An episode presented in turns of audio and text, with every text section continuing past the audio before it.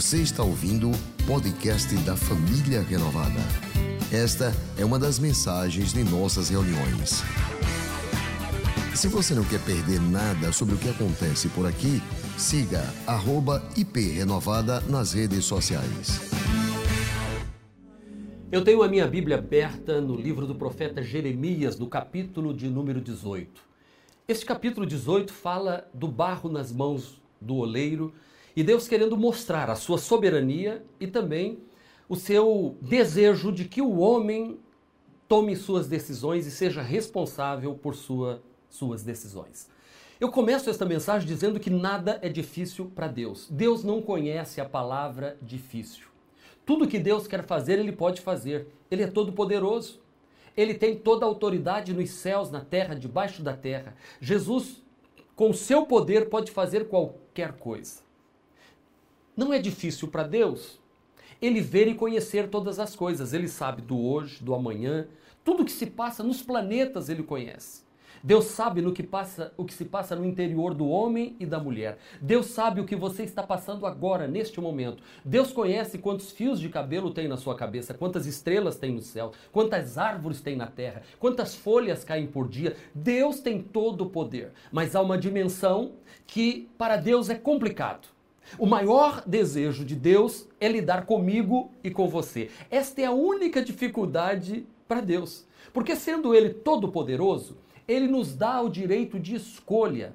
Mas nos lembremos que Deus nos criou conforme a sua imagem e semelhança e nos dotou da capacidade de tomar decisões. Este direito é inalienável, dado pelo próprio Deus. A soberania de Deus nos deu a capacidade de tomarmos decisões. E é por isso que nós precisamos estar sintonizados com Deus. Porque os demônios não são um problema para Deus. Para manter os vulcões não é um problema para Deus, mas lidar com os seres humanos é complicado. Nós até que gostaríamos que Deus nos forçasse a obedecê-lo, a fazer o que ele quer, mas se Deus fizesse isso, nós teríamos não uma obediência, nós seríamos subservientes. Nós seríamos como marionetes nas mãos de um tereteiro que controla os cordões e faz os bonecos se movimentarem. Não, Deus não quis isto para os seus filhos. Deus quis e quer dar liberdade a ele, para que o homem o sirva por obediência e não por subserviência. Deus não pode também ser muito severo com a raça humana, porque se Deus for severo com a raça humana, não sobraria ninguém na face da terra. Mas Deus também não pode ser leniente com todos os nossos erros, porque senão, se Deus for desta forma, a raça humana, nós nos, nos tornaríamos pervertidos, perversos e viveríamos em uma libertinagem e não em liberdade. É por isso que Deus intervém.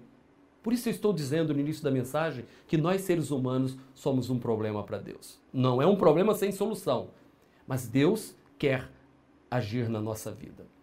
Porque Deus não pode, por exemplo, estar todo manifesto no nosso meio, porque se Deus se manifestar em nosso meio, ninguém consegue manter as suas vidas. Deus também não pode se afastar totalmente de nós seres humanos, porque aí este mundo viraria um caos e a ausência de Deus seria um desamparo completo.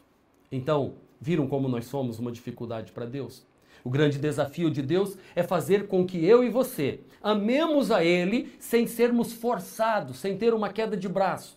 E como é que Deus faz para ganhar o amor dos homens e das mulheres sem forçar homens e mulheres a amá-lo. Como é que Deus pode se mostrar presente em nossas vidas e mesmo assim nós não nos tornarmos pessoas, é, sabe, que fica deixando tudo para Ele? Como é que Deus pode? ser misericordioso para conosco sem ser conivente com o pecado? São perguntas difíceis de serem respondidas. Como é que Deus pode ser um Deus perdoador sem fazer acepção de pessoas? Então nós somos um problema para Deus. E é neste contexto que o profeta Jeremias vem e nos fala no capítulo de número 18. O profeta Jeremias e as profecias dele são muito interessantes. E neste contexto que eu gostaria de falar para você sobre este oleiro e o barro e desta dificuldade deste oleiro para com este barro. Mas antes deixa eu te dizer rapidamente quem foi Jeremias. Jeremias foi sacerdote antes de ser profeta. Ele foi designado para ser profeta ainda no ventre da sua mãe, diz-nos lá o próprio livro de Jeremias, capítulo de número 5. Jeremias foi celibatário, ele não se casou, porque Deus disse que era melhor ele ficar solteiro do que se casar naquele período difícil. Ele começou o seu ministério durante o reinado de Josias e esteve também no funeral do próprio rei Josias. Ele foi um profeta sem sucesso, porque nunca convenceu ninguém, nem mulher, nem homem, através das suas profecias. Ele profetizava e o que ele profetizava acontecia, o povo não voltava atrás. Ele foi perseguido, julgado como traidor. Mas Deus chamou Jeremias para ser uma voz, uma voz dele na terra, para dizer o que Deus iria fazer com Judá, o Israel do sul. E o que Deus poderia dar àquele povo, caso aquele povo mudasse o coração. Então Deus manda que ele vá à casa do oleiro, diz isso no versículo 4. Deus mostrou a Jeremias como é que ele faz, ou como é que ele pode fazer com o homem, assim como o oleiro pode fazer com o barro. E aí Deus diz assim: Eu sou o Senhor de toda a terra. Preste atenção. Eu sou o Senhor da terra e não é difícil eu fazer o que eu quero com você. Deus pode pegar a vida de qualquer pessoa e mudá-la. Isto não é difícil para Deus, pois Ele é todo poderoso. Deus pode tudo. Fazer bichos entrarem na arca e enviar chuva e inundar tudo, Deus fez isso criar novos idiomas, como fez na Torre de Babel, enviar pragas, como fez no Egito, abrir o Mar Vermelho para o povo de Israel passar a pés enxutos. Ele fez codorniz voar sobre o deserto e alimentar o povo. Ele tirou água da rocha. Ele fez maná descer dos céus. Ele pode fazer todas as coisas, curar leprosos, ele pode mandar descer fogo dos céus, Deus pode fazer chover ou parar de chover, pode ressuscitar mortos, pode enviar anjo para exterminar exército inimigo, pode curar doentes, secar uma árvore, pode enviar peixe com moeda na boca, pode transformar água em vinho, multiplicar pães e peixes. Tudo isso Jesus fez aqui na terra. Deus pode destruir Satanás com um sopro, pois nada é difícil para Deus. Mas aí, como eu estou dizendo desde o início, nós somos algo difícil para Deus. Aí você pode perguntar assim, mas pastor, por quê? Por que, que isso acontece conosco? Por que, que eu sou um problema para Deus? Sabe por quê? Porque nós não conseguimos mudar a nossa natureza por completo. Às vezes a gente diz assim, eu gostaria que me virassem dos avessos e lavasse por dentro tirasse tudo, mas a gente não consegue. A gente gostaria de sair limpinho do outro lado, feito anjo, sem problema algum, mas isso nós não conseguimos. Aí você pergunta, pastor, por que é tão difícil isso na minha vida? Deus não poderia me mudar completamente e eu sair assim prontinho do outro lado? Não. E Deus não vai fazer isso. Vejamos o que Deus diz ao profeta Jeremias.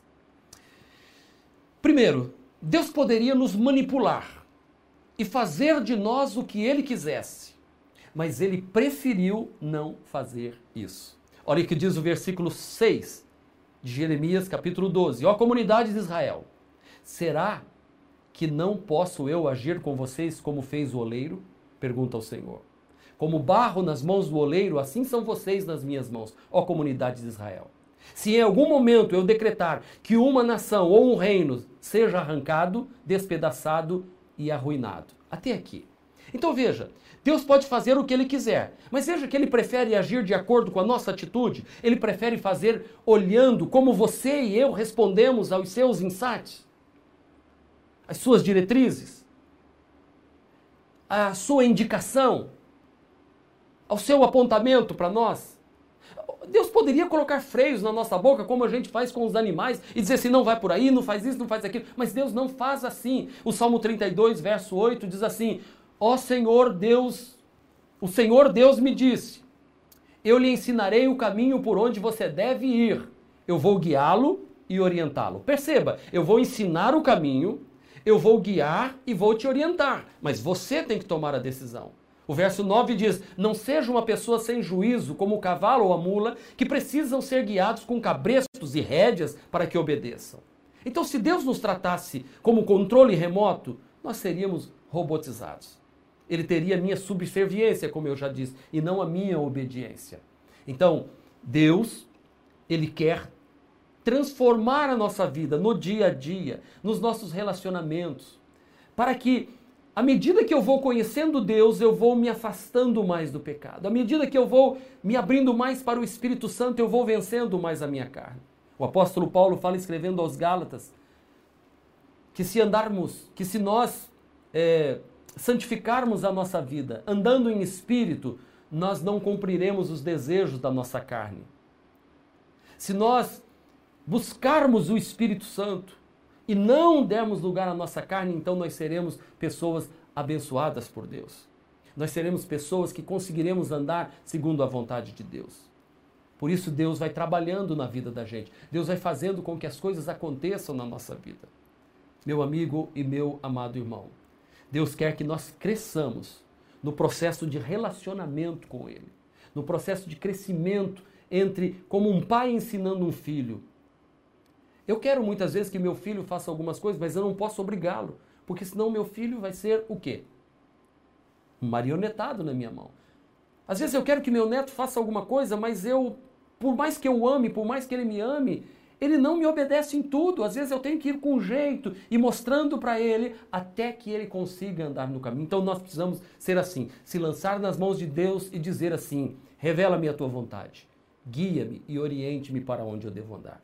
Segunda coisa que eu quero dizer para você, como barro nas mãos do oleiro que nós devemos ser, é que a vontade e os desígnios de Deus, eles poderiam ser arbitrários e inegociáveis, mas Deus preferiu que não fosse assim.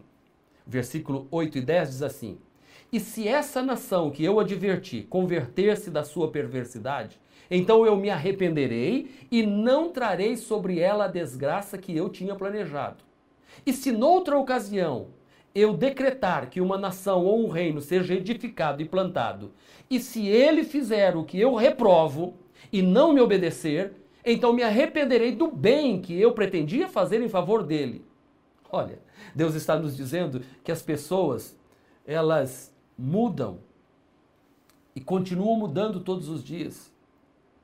Por isso, se eu estou fazendo certo hoje e Deus me promete algo bom, mas eu começo a fazer coisas erradas logo depois, aquilo que ele estava programado para fazer de bom, ele vai tirar. A mesma coisa se eu estou andando num caminho errado e Deus vem e fala comigo e eu me arrependo deste caminho errado e ele já havia dito: olha, eu vou lhe punir por isto, mas eu me arrependo e volto para Deus, então Deus diz: Eu não vou fazer mais isso. O texto clássico que fala sobre isso, esta mudança, é do rei Ezequias. Diz a Bíblia que o rei Ezequias recebeu o profeta Isaías na sua casa e disse assim: Põe em ordem a tua casa, porque certamente morrerá. O que aconteceu? O rei Ezequias voltou-se para a parede e começou a orar pedindo a misericórdia de Deus. E o profeta Isaías já estava no pátio do, do palácio indo embora, e Deus disse: Volta lá e diga a ele que eu vou conceder a ele mais 15 anos de vida. Então veja como é lindo. Deus mudando aquilo que ele já havia dito que ia fazer. É por isso que em Deuteronômio capítulo 30, versículo 19, Deus nos diz assim: Neste dia chamo o céu e a terra como testemunha contra você. Eu lhes dou a oportunidade de escolherem entre a vida e a morte, entre a bênção e a maldição. Escolham a vida para que vocês e seus descendentes vivam muitos anos.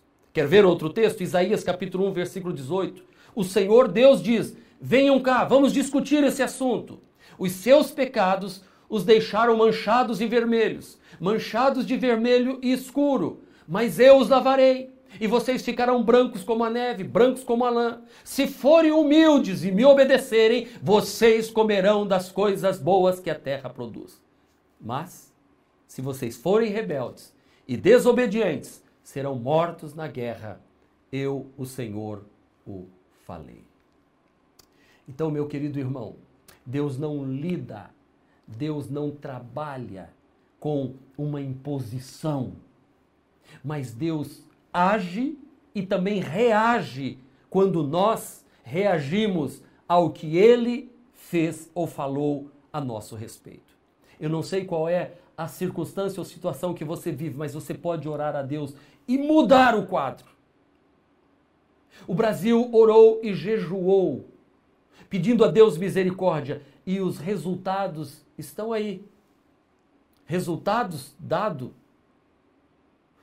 por fontes oficiais de que o número de mortos caiu consideravelmente depois que o povo de Deus orou, jejuou e clamou aos céus. Eu até peço, se possível, colocar essa imagem no momento aqui de como caiu o número de mortos, porque o povo orou. Então, querido, vamos escolher nos voltar para Deus. Vamos escolher o Senhor. Ele mesmo diz: escolham o que vocês querem. Eu escolho Deus. Eu quero Deus. E em Jeremias capítulo 21, versículo 8, diz assim: Deus mandou que ele dissesse ao povo: Escutem, eu, Senhor, deixo que vocês escolham entre o caminho da vida e o caminho da morte. O que eu quero dizer para você é que Deus escolheu soberanamente não manipular você. Ele lhe dá o direito de escolha. Você pode dizer, mas seria muito melhor se Deus me manipulasse, porque eu não faria o errado que eu faço. Mas Deus não quis assim. Deus quis dar a mim e a você a liberdade. Assim como Deus dá a liberdade aos governantes. Deus dá a eles a capacidade de se tornarem líderes de um estado, de uma cidade e de uma nação. Mas Deus vai cobrar de cada um a decisão que ele tomou depois de ocupar este cargo. Por isso que é importante os governantes ouvirem a voz de Deus. Por isso que é importante nós orarmos por eles, porque a decisão nossa influencia sim no mundo espiritual e influencia no nosso planeta Terra. Então, Deus está dizendo a mim e a você: este é tempo de nós refletirmos como igreja do Senhor. Será que eu tenho buscado a Deus para mudar a minha vida? Ou se eu tenho buscado a Deus para mudar apenas as circunstâncias que estão ao meu redor? É tempo de nós pormos um ponto final. Em ficar buscando só prosperidade, em buscar coisas, coisas, porque nós vimos agora que as coisas as, que nós adquirimos com o dinheiro não servem para nada. Esta semana passada, o presidente do Santander morreu. Milionário. A filha dele deixou um postezinho se é verdade, não sei, mas é uma realidade que está escrito. Dizendo: Nós somos milionários, mas meu pai morreu porque não tinha algo que é de graça para todo mundo, que é o ar que respiramos. De nada adianta, foi o que Jesus falou para aquele louco que plantou e colheu e disse: Tenho em depósito, e alma come, bebe e folga. Isso não adianta nada.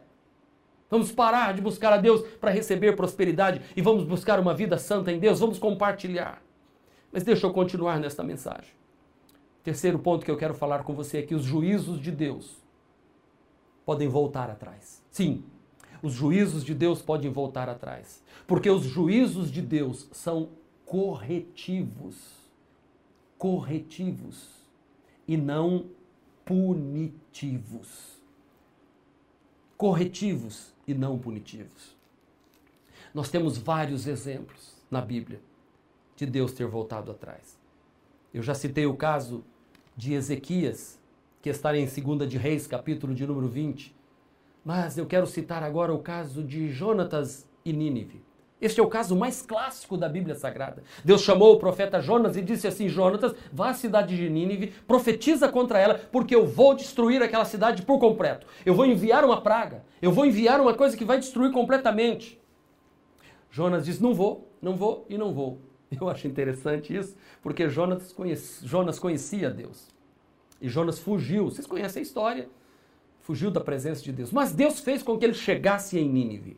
E ele então, com muita raiva, pregou. Sabe aquele pregador que prega com raiva? E diz assim: vocês têm que se arrepender, porque senão Deus vai destruir tudo. E eu tenho dito e acabou, e quem quiser se arrependa. E pregou assim de qualquer jeito, sabe? Encerrou logo a mensagem, dizendo: Eu não quero que vocês se arrependam, não. Eu não quero. Foi embora. Sabe o que aconteceu? Do rei aos servos em Nínive se arrependeram, jejuaram. Diz que até os animais jejuaram pedindo misericórdia a Deus. E Jonas foi dormir debaixo de uma árvorezinha, esperando Deus destruir Nínive. E aí, quando ele acordou, Deus não tinha destruído nada. E ele disse: Está vendo? Eu sabia que o senhor ia fazer isso. E Deus disse assim: Ô Jonas, você ficou triste porque essa árvore que você estava debaixo dela secou enquanto você dormia e o sol bateu no seu rosto. Você achou ruim por causa da árvore. E Deus disse: Você acha que eu iria destruir a cidade de Nínive, de homens e crianças que não sabem discernir em qual é a mão direita e qual é a esquerda, eles se arrependeram, clamaram a mim e eu mudei e Nínive não foi destruída. Querido irmão, é isso que eu estou tentando passar para você. Deus ouve oração. Eu não tenho dúvida de que aquele gráfico que desceu foi porque o povo de Deus orou. E o Brasil pode mudar essa história. Vamos continuar orando. Deus quer que a igreja dele, no Brasil especialmente, não quero falar de outros lugares deste planeta, se bem que a igreja de Jesus em todo o planeta está precisando de mudança. Que a igreja volte, volte a orar, volte a dobrar os joelhos, a se humilhar, a vencer o pecado, a pregar mais. Arrependimento e não mensagens que massageiem o ego das pessoas. Porque nós muitas vezes vamos nos esquecendo das mensagens de juízo de Deus e vamos pregando só coisas boas, boas, boas e ensinando a pessoas a conquistarem vitória e elas conquistam, a conquistar bens e conquistam, a ter famílias bonitas e elas têm, tudo. Mas nós precisamos aprender uma coisa: há dentro de nós uma raiz de pecado que nós precisamos ser profetas de Deus, porque se não há profecia, o povo se corrompe. É tempo de nós nos voltarmos para Deus. Segunda de Crônicas nos diz: se o meu povo que se chama pelo meu nome se humilhar, orar e se arrepender e voltar-se para Deus, a Bíblia diz que ele cura a nossa terra. Deus muda sim. Deus muda as coisas assim. Porque os juízos de Deus não visam destruir. Deus não quer destruir crianças, Deus não quer destruir velhinhos. Não, Deus não quer destruir ninguém. Por favor, não pense isso. Mas Deus quer corrigir sim. Deus quer mudar a rota sim. Deus quer que a humanidade nós paremos e pensemos que existe um Deus que está nos céus. E tem muita gente que diz: Deus está pesando a mão sobre mim, porque Deus está contra mim. Contra você? Não. Se Deus está pesando a mão sobre nós, é porque Ele está a favor de nós. Deus está a favor de mim e de você, porque Ele põe a mão sobre nós, não para nos destruir. Ele não nos esmaga, pelo contrário, Ele nos socorre, Olha o que diz o versículo de número 11 deste capítulo 18 de Jeremias. Agora, portanto, diga ao povo de Judá e aos habitantes de Jerusalém: Assim diz o Senhor: Eu estou preparando uma desgraça e fazendo um plano contra vocês. Por isso, convertam-se cada um do seu mau procedimento e corrija a sua conduta e as suas ações. Olha o que Deus está dizendo. Eu estou preparando algo, mas se você corrigir, se você mudar, se você tomar uma outra posição, se nós começarmos a buscar a Deus, irmãos, a nossa economia não vai ser abalada. Se nós buscarmos a Deus e nos convertermos, Deus vai enviar dos céus socorro, os rios vão produzir, os mares vão produzir, a terra vai produzir, os tesouros que estão debaixo da terra vão fluir e nós seremos muito mais abençoados por Deus do que já fomos. Preste atenção no que eu estou falando. Olha, eu estou falando para você e eu quero dizer aqui, eu sei que eu não sou nenhum santinho, eu não sou nenhum perfeitinho, eu não estou pronto para ser consumido sem contraindicação, não. A gente peca. E a gente peca porque a gente acha que a gente é diferente, e, e que a gente não vai mergulhar tanto no pecado. É como assim? Sabe por que, que as pessoas fumam sabendo que o cigarro, as drogas destroem tanto? Porque acham que sabem a hora de parar. Todo mundo acha que pode ir até certo ponto e sabe a hora de parar. Mas por mais que o cigarro tenha aí, eh, todos sabem que a nicotina causa câncer, efizema, morte horrível, as pessoas continuam fumando. Todas as pessoas sabem que o sexo fora do casamento é algo terrível, destrói famílias, gravidez indesejadas, doenças, destruição de reputação, de ministério, mas as pessoas continuam pecando. E Deus às vezes tem que vir e dar um chacoalhão e dizer: ei, para! Para onde é que você vai? Observe os seus caminhos. É por isso que Deus pune o pecado. Para que você e eu saibamos que pecar é algo ruim. Eu sempre digo, Deus não é estraga prazer que quer proibir para nós as coisas boas, como diz uma música do Roberto Carlos. Será que tudo que eu gosto é imoral, é ilegal ou engorda? É porque nós somos homens caídos. E o que a gente gosta é do erro e do pecado, mas Deus quer mudar essa natureza e diz: Não, eu não estou querendo proibir você de ser feliz. É que eu estou dizendo para você que se continuar fazendo isso, isso vai fazer mal. A gente ensina para os filhos da gente quando eles são pequenininhos, que não pode é, pegar o produto de limpeza e beber. Mas quantas crianças já abriram produto de limpeza e já beberam? E depois passaram mal? Será que aquele pai e aquela mãe que deu um tapinha na mão do filho para ele não pegar no produto de limpeza como água sanitária ou um ácido que está lá? Aquele pai queria o mal do filho, dando os tapinhas nele, dizendo, deixando ele de castigo? Não! O pai estava dizendo: não faz isso, meu filho. É assim que Deus está tratando conosco. Deus chama Judá e diz assim: Eu vou mandar circunstâncias difíceis. Eu vou mandar dias de reclusão, de castigo para vocês. Para quê? Para que vocês se arrependam e voltem.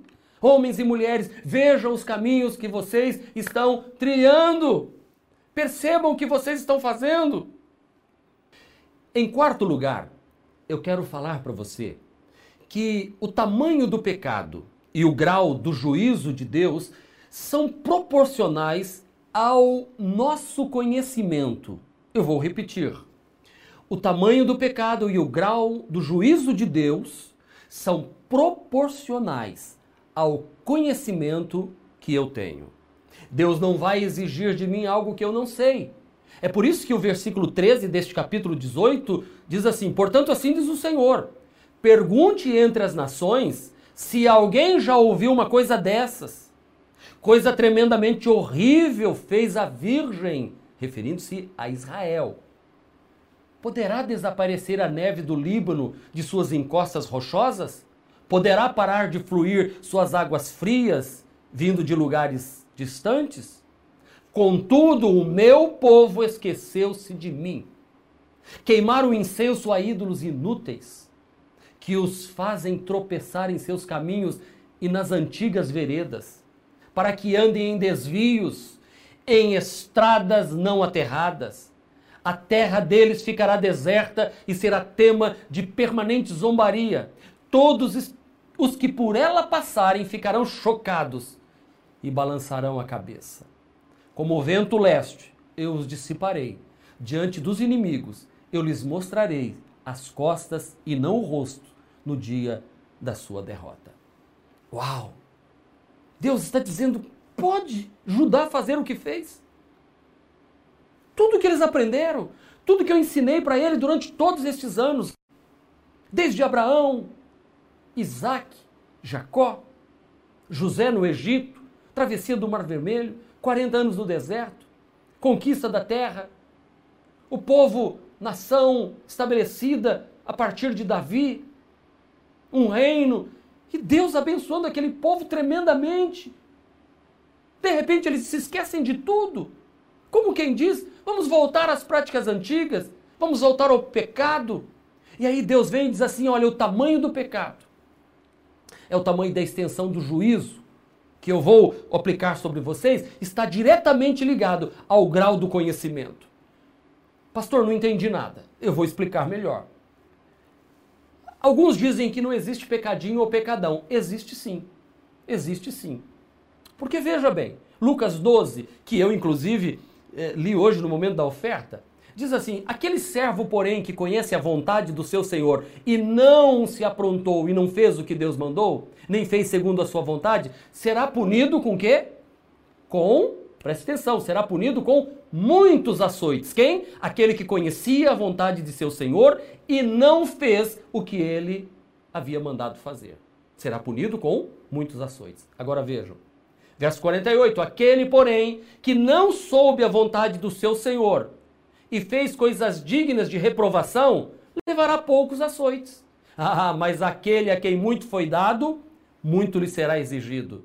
E aquele a quem muito se confia, muito mais lhe pedirão. Você entendeu o que eu estou falando? Então, nós cristãos temos uma responsabilidade neste momento de pandemia. Ora, se eu creio que existe um Deus que controla o universo, ora, se eu conheço a Bíblia Sagrada que diz que tem um Deus que, se eu orar, ele sara a nossa terra, eu não vou exigir isto dos cientistas. E Deus não vai cobrar isso dos cientistas. Deus vai cobrar dos cientistas, eles sabendo o que fazer e não estão fazendo. Mas de nós, povo de Deus, nós que temos aqui, olha, a Bíblia Sagrada nas mãos, que vamos aos templos, e eu fiz um apelo aqui hoje para o governador e para o prefeito liberar pelo menos uns cultos com poucas pessoas para nós estudarmos a Bíblia. E nós precisamos, temos, é obrigação nossa dobrar os joelhos e orar Porque nós sabemos que Deus pode reverter, Deus pode passar assim, ó, um vento soprar e este vírus desaparecer totalmente do mundo todo. E é por isso que quando Jesus estava sendo julgado, em João 19, verso 11, Jesus respondeu: Nenhuma autoridade teria sobre mim se de cima não te fosse dada. Por isso, quem me entregou a ti, maior pecado tem. Jesus estava se referindo ao Judas que foi entregar Jesus àquela autoridade. E aquela autoridade havia sido constituída por Deus, porque Judas conhecia Jesus, andava com ele, assim somos nós. Preste atenção, não, não pense que eu estou sendo duro com você, eu estou sendo profeta de Deus neste tempo. Porque Deus me inquietou esta semana toda para pregar uma mensagem. Ainda que esta mensagem não tenha muitas visualizações, as pessoas não gostem de ouvi-la, mas é o que nós precisamos ouvir, é o que eu preciso ouvir neste tempo. É o que eu preciso fazer, porque de mim vai ser cobrado muito mais, queridos. Porque eu tenho, eu tenho que ser um pregador do evangelho que maneje bem a palavra da verdade. Foi a palavra de Paulo a Timóteo. Homem que não tem de se envergonhar. Redáguas, repreenda, ensine com longanimidade. Este livro precisa estar sendo a nossa leitura diária. Aí você pode dizer assim, pastor, como é que eu sei o grau dos meus erros, das minhas coisas? À medida do seu conhecimento, querido. É por isso que eu digo, existem coisas que o meu netinho faz que é natural da idade dele fazer. Mas uma pessoa com 16, 17 anos não é mais natural. Há coisas que um jovem de 16, 17 anos e um adolescente é natural que ele faça, mas de um homem com família formada já é diferente. Nós, os que estamos já chegando aos 60 anos, muito mais, porque nós sabemos e temos conhecimento. Entendo o que eu estou falando. Foi por isso que Jesus disse que o pecado do sacerdote era maior do que o pecado de Pilatos. Porque o sacerdote sabia o que estava fazendo.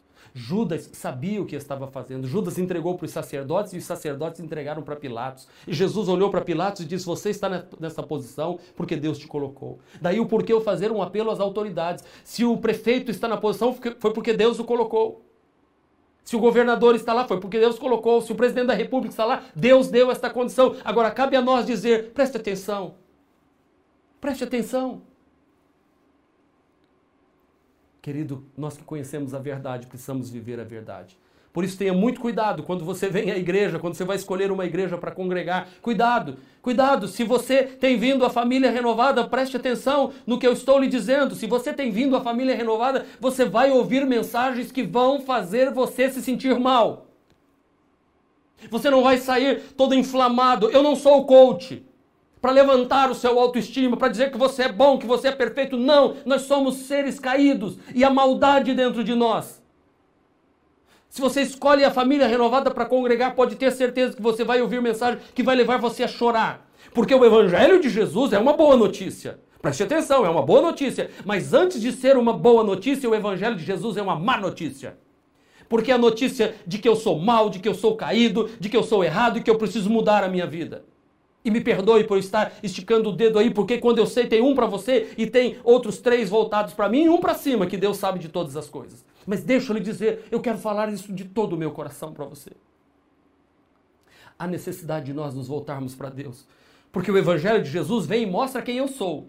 Mas este, este quem eu sou tem que morrer para nascer um novo homem, nascido de novo, não segundo a carne, mas segundo o Espírito. Aí Paulo diz assim: e eu esmurro o meu corpo e o reduzo à servidão, para que pregando aos outros não venha eu cair nos mesmos erros. Por isso que a punição que veio sobre Israel foi séria, seríssima. Quer ver a continuação do versículo 13 é, ao 17? Foi horrível, pois Israel conhecia o Deus vivo, mas esqueceu-se do Deus vivo. Se você tem sua Bíblia, veja o versículo de número 15, o que ele diz. Porque este povo me conhecia, disse Deus. Eu ensinei os caminhos para vocês, mas vocês voltaram às práticas antigas. Tiago, capítulo 3, versículo 1, Tiago diz: Meus irmãos, muitos de vós não sejam mestres, sabendo que receberão mais duro juízo. Então, a punição de Deus, ela é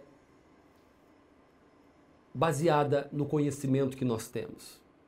Em quinto lugar, Todo drama humano se resume na conversão do querer. Se eu quero, Deus estende a mão. Versículo 18 diz assim: Então disseram: Venham, façamos planos contra Jeremias, pois não cessará o ensino da lei pelo sacerdote, nem o conselho do sábio, nem a mensagem do profeta. Venham, façamos acusações contra eles e não ouçamos nada do que ele diz. Infelizmente é isso que tem acontecido em nossos dias. As pessoas não querem ouvir o evangelho e a palavra da verdade. Os homens estão desejosos de ouvirem palavras que façam bem para o seu coração. Que diga que ele tem que levantar e dizer que ele é maravilhoso, que ele é isso, que tudo de bom vai acontecer e o sorriso estampado e, e vai. Não, não, não, não. Nós precisamos é mudar, conversão. O grande problema nosso não é que a gente não consegue, o problema é que a gente não quer. A coisa mais difícil para Deus, sabe qual é?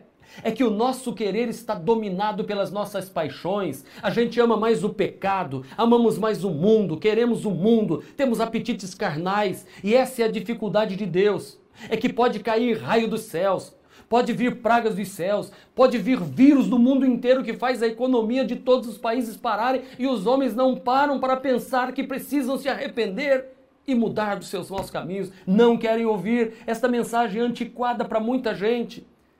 Deus pode enviar vírus e permitir que eles venham. Não é que Deus envia, Deus permite, porque este vírus é fabricado pela própria maldade do homem. Se não foi feito em laboratório, foi feito em mercados clandestinos lá na China, em que as pessoas, por não terem alimento, têm que se alimentar de, de, de, de cobras, de lagartos, de morcegos, de macaco e tudo mais, e tudo vai ficando ali naqueles mercados, e este vírus vai acontecendo de forma cruel e terrível. Eu quero que você pense no que eu estou te dizendo agora, meu querido irmão. Queira mudar. Toda mudança acontece a partir do querer. E é por isso que Deus dá a nós o direito de escolha, de dizer: tome a decisão, escolha o caminho. Você pode escolher o caminho de vida ou o caminho de morte. Você pode escolher hoje a salvação ou escolher se perder na sua caminhada. Não ame o pecado, não ame o erro, ame a Deus. Pare de alimentar a sua mente com coisas ruins, especialmente nesse tempo de quarentena. Fuja dessas coisas ruins e se alimente da palavra de Deus. Leia bons livros, leia a Bíblia Sagrada. Porque ninguém consegue mudar o outro, só Deus consegue mudar, e só quando a pessoa diz eu quero. Quando você disser eu quero, Deus vai entrar em ação. Quando você disser eu quero, Deus vai começar a lidar, porque Deus não vai te forçar. Deus, através das circunstâncias, vai estar mostrando para você. Na verdade, há uma luta em nosso interior. É o nosso querer e o querer de Deus agindo dentro de nós.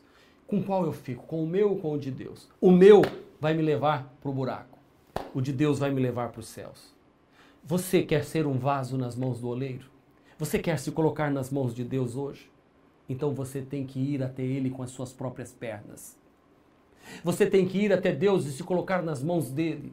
E dizer a Deus, eu quero mudar de vida hoje. Aí Deus vai entrar em ação. Quando um homem ou mulher diz, eu quero, não tem demônio, não tem inferno, ninguém vai poder impedir. E é por isso que Jesus diz em Mateus capítulo 16, versículo 24. Jesus diz assim: Se alguém quiser vir após mim, se alguém quiser, se você quiser, vá. No céu não tem ninguém com chave de braço, como o policial dá no bandido, que imobiliza ele e leva ele para a cadeia. Não, os anjos não vão fazer isso com você. Deus não vai fazer isso com você. Deus vai mandar profetas para falar com você. Por isso eu estou aqui hoje falando para você: queira Deus, queira obedecer a Deus, queira receber Deus no seu coração. Seja um vaso nas mãos do oleiro, porque Deus vai poder trabalhar em você. Deus não vai te manipular, mas vai trabalhar na sua vida quando você disser que você quer. A vontade de Deus é que você seja mudado, transformado. Os desígnios de Deus estão sempre estendidos para a sua vida. Lembre-se que os juízos de Deus podem voltar atrás, porque são corretivos e não punitivos. E o tamanho do pecado e o grau do juízo de Deus são proporcionais ao que você sabe e o que você conhece. E por último, como eu já disse, todo drama humano se resume na conversão do querer. Que Deus abençoe o seu coração e que você entregue sua vida para Jesus hoje e confesse Jesus como seu único e suficiente Salvador e diga: Deus, eu quero nascer de novo. eu quero começar uma nova vida. Se você pedir, ninguém vai impedir Deus de entrar no seu coração e mudar a história da sua vida. Você pode ser uma pessoa feliz. Você pode ser uma pessoa cheia de Deus. Entrega teu coração para Jesus. Hoje eu quero fazer uma oração por você nesta hora. Meu Deus e meu Pai, em nome de Jesus eu abençoo este homem e esta mulher. Que este culto, esta transmissão, que este momento seja marcado por conversões, por gente confessando Jesus como Salvador e abandonando a vida do pecado, quer seja evangélico, cristão, protestante, católico, espírito, não importa. O homem, os homens precisam se converter. Ajuda-nos a viver uma vida diante de Ti, Pai. E abençoa a família renovada em especial. Os homens e mulheres que nos acompanham através desta transmissão, em nome de Jesus. Amém. Amém. Que Deus abençoe a sua vida de forma especial. Nós vamos ouvir mais uma canção. Continue conosco, divulgue o nosso endereço, compartilhe com outras pessoas e seja abençoado em nome de Jesus. Este foi mais um podcast da Igreja Presbiteriana Renovada de Aracaju. Favorite e compartilhe essa mensagem com outras pessoas.